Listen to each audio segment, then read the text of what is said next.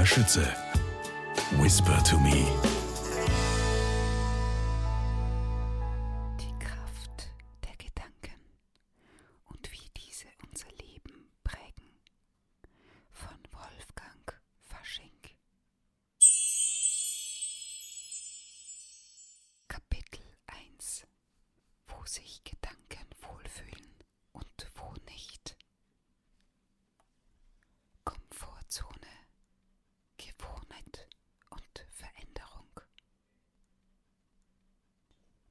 Mensch ist ein Gewohnheitstier und deswegen fällt es ihm schwer, aus seinen Mustern auszubrechen und sich zu verändern.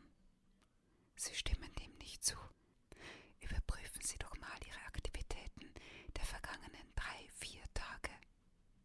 Sie sind jeden Tag aufgestanden, ins Bad gegangen, haben die Zähne geputzt, sich ihr Frühstück zubereitet oder sich an den Frühstückstisch gesetzt, sind den immer gleichen Weg zur Arbeit gegangen oder gefahren, haben in etwa immer zur gleichen Zeit Mittagspause gehalten und sind nach weiteren Stunden der Arbeit nach Hause zurückgekehrt. Abendessen, mit den Kindern spielen, Fernsehen, ab ins Bett. Und am nächsten Tag das gleiche von vorne. Sie können gerne auch Ihr Haus mit einem Hotel, Ihren Gang zur Arbeit mit der Fahrt zum Flughafen, Ihre Spielstunde mit den Kindern, mit Ihrem täglichen Wirtshausbesuch oder mit einem Skype-Telefonat, das Ihre Fernbeziehung am Ersetzen. Dennoch, Routine bleibt Routine. Doch was, wenn Sie nach dem beruflichen Alltag nach Hause kommen und etwas erschöpft sind?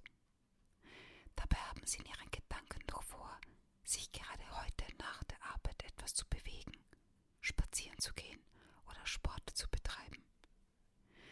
Sie kommen nun nach Hause und Sie denken in Ihrem gewohnten Schema.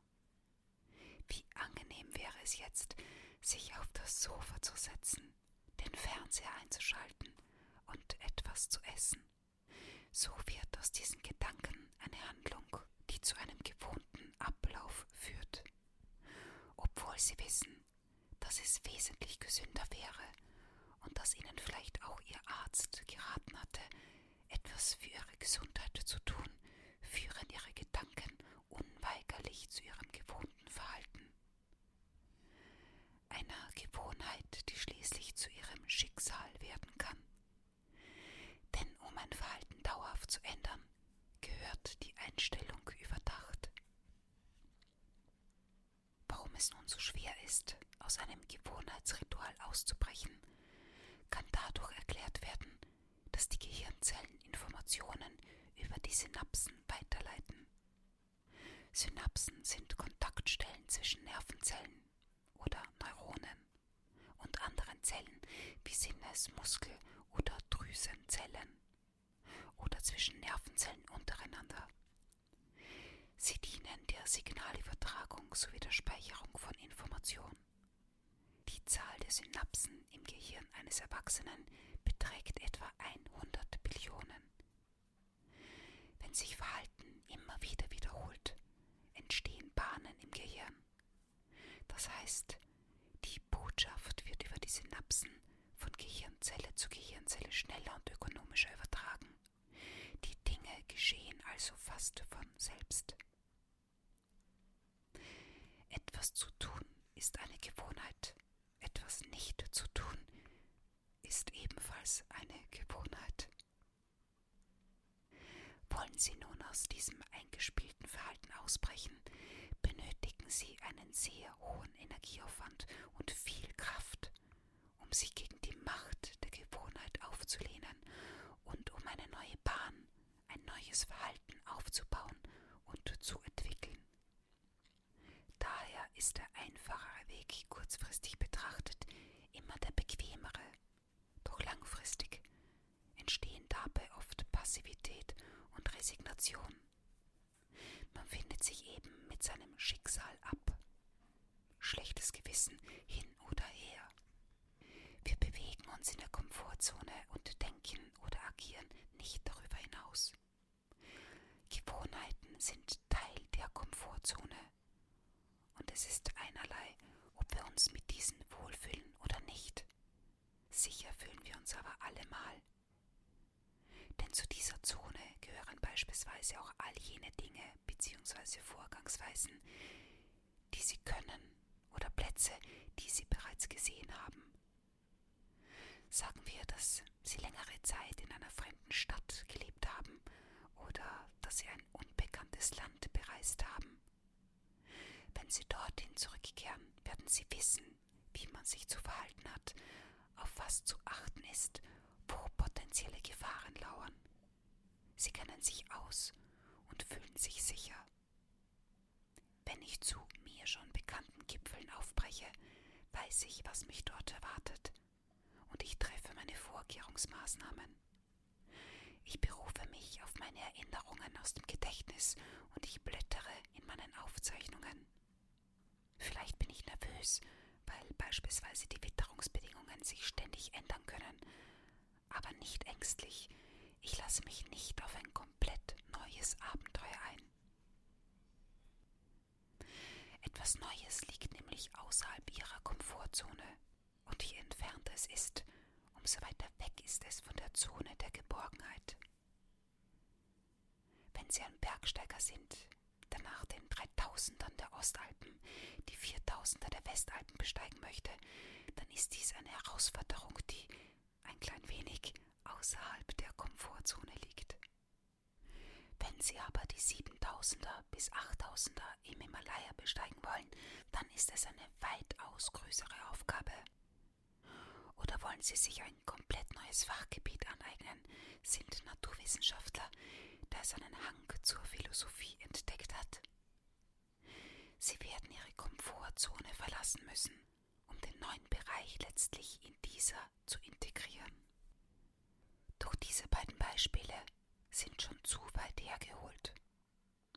Es reicht bereits, einen schmalen Berggrat zu gehen oder anstelle eines Meetings im kleinen Kreis eine Präsentation vor mehreren Dutzend Personen zu halten.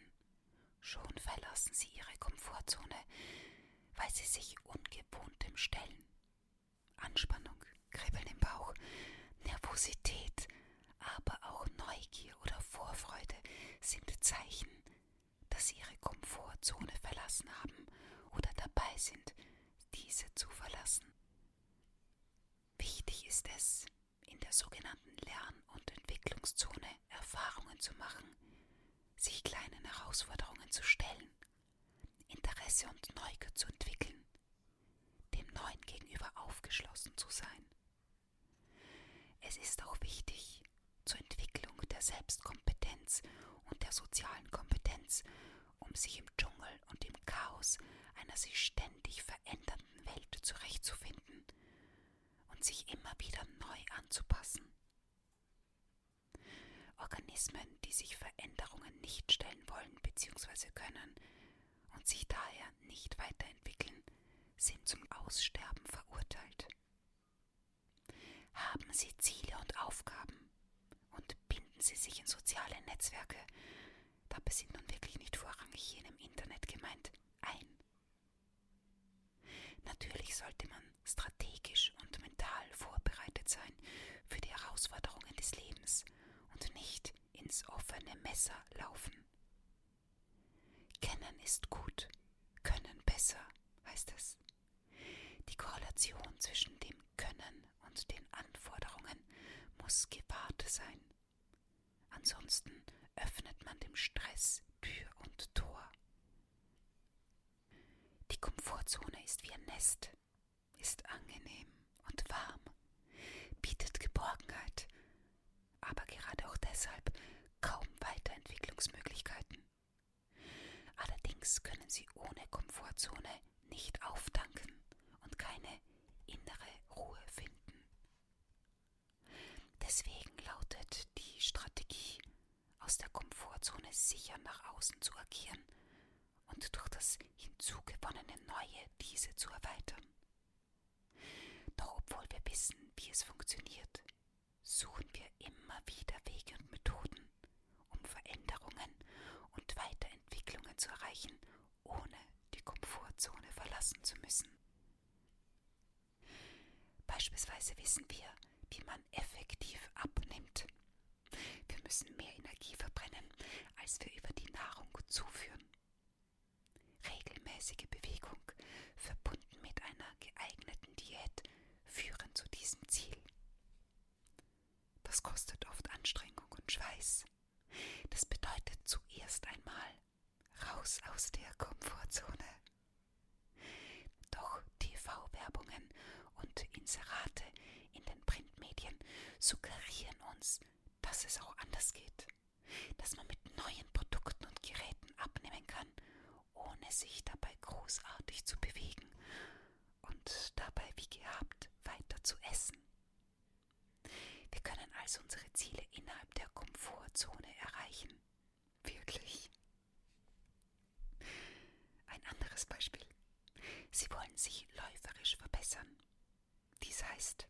Dass Sie bei Ihren Trainingsrunden Ihre Pulsfrequenz variieren müssen und auch in Ihren Streckenlängen variieren sollten, mal kürzer und schneller, mal länger und langsamer.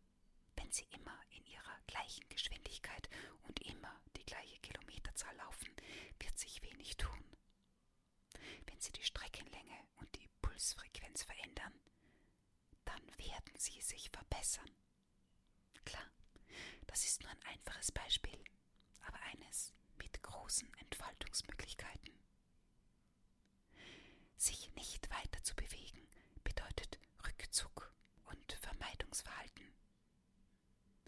Vermeidung bedeutet oft, dass es kurzfristig leichter wird, aber keine Probleme gelöst werden. Das Gefühl der Sinnlosigkeit kommt auf, das zur Resignation führt. Deswegen ist es so wichtig, sich immer wieder neuen Herausforderungen zu stellen. Kennen Sie Personen in Ihrem Bekanntenkreis, denen es immer zu ist? Zu kalt, zu nass, zu früh, zu spät. Das sind alles bekannte Ausreden, die verhindern, den Schritt aus der Komfortzone hinauszumachen. Doch streichen Sie einfach das zu. Adaptieren Sie sich an die herrschenden Bedingungen und tun Sie es trotzdem. Es ist kalt. Ziehen Sie sich warm an und realisieren Sie Ihr Vorhaben trotzdem. Es ist nass. Wählen Sie regenfeste Kleidung und tun das, was Sie wollen trotzdem.